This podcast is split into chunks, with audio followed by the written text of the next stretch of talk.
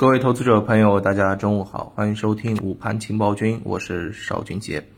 今天上午呢，我们可以看到啊，整体的这个市场呢是出现了很明显的一个风格变化，房地产板块继续反弹啊，领先着其他的房地产后周期品种啊一起走强，而高景气赛道板块退潮，宁德时代大跌百分之五。对吧？对于上午的这个盘面呢，其实啊，我想简单的讲几点啊。第一点就是这个走势是符合我们预期的。早上视频当音频当中就跟大家讲过啊，这个降准落地之后，首先利好的肯定是银行、地产这些啊这个品种。那么特别是像啊地产以及地产后周期的一些方向，在今年是走的非常的憋屈，对不对？所以啊，趁着利好，一定要有一个情绪的宣宣泄啊。应该来讲，真的有种。啊，谁家过年不吃顿饺子的这种感觉哈，这上涨是可以的，而且啊这两天我认为啊它的这种爆发也是啊可预见的，呃，那么另外一方面啊，我们其实可以看到高景气的方向，锂电、军工、半导体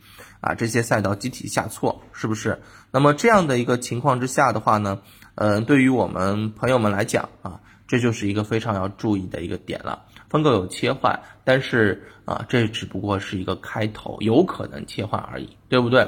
那么首先我们要看这个事儿啊，怎么去分别啊？第一点，对于啊整个地产的这个情况啊，我们要看它的一个未来的这个趋势啊，未来的一个趋势是如何的？呃，这样的一个点啊，这样的一个点，房住不炒的整体的一个政策依然在延续，对不对？呃，整体的这个资金在拉升的这个过程当中啊是有爆发，但是我们要看一下啊，要研究一下政策，这个政策上面提到了，它是这一点二万亿的这个资金，它是怎么安排的，对吧？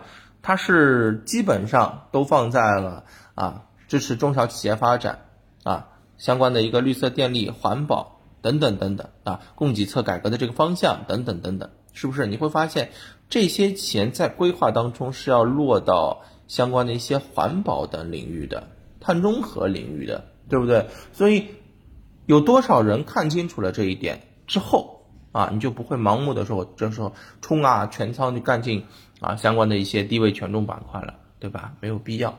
情绪的这个宣泄不代表延行情的这个延续啊，你小幅的这个参与、小仓位的这个参与是可以的，但是。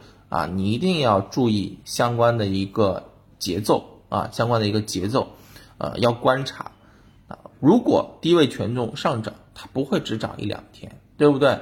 我们非常嗯容易的进行一个操作的点，就是在它趋势起来回踩确认啊，确认的这个点上面去进去，这是最安全的啊，不要再当刀口进行填选，是不是？那么另外一个，既然啊，长期的一点二万亿资金是要往高景气的方向去。那么今天高景气方向的一个回调，是不是对于我们朋友们来讲，就是一个非常好的等待上车的一个时间点，是吧？相信这些高景气的方向，我们在前面就跟大家讲要降仓位了，降仓位了，对吧？上证指数涨到三千六百点之后，放上攻无力了啊，开始要降仓位了，降到五成仓位，很多人不会再去持有。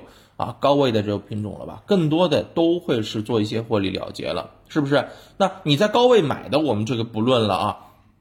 我们已经讲了几个月的在低位要去买品种，你高位买的，我们肯定就不会去讨论了，对不对？啊，买的肯定都是低位的，是不是？那这些盐湖提锂的方向、高景气的品种持续回落之后，这个坑对于我们朋友们来讲，它情绪释放的啊越大啊，风险释放的越大，跌的越狠，其实我们越喜欢。